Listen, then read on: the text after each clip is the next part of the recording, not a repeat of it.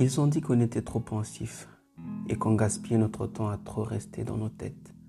Mais ma réponse est que on fait simplement trop attention à nous et qu'on entretient nos têtes parce que on y passe le plus de notre temps en étant en vie. Bienvenue à toi dans ce podcast où on apprend aux overthinkers à devenir overdoers. Il n'y a pas de limite de sujet ni de limite de pensée, juste des limites de connaissances qu'on essaie de faire grandir ensemble. Abdurrahman Kassongo vous présente Notes of an Overthinker.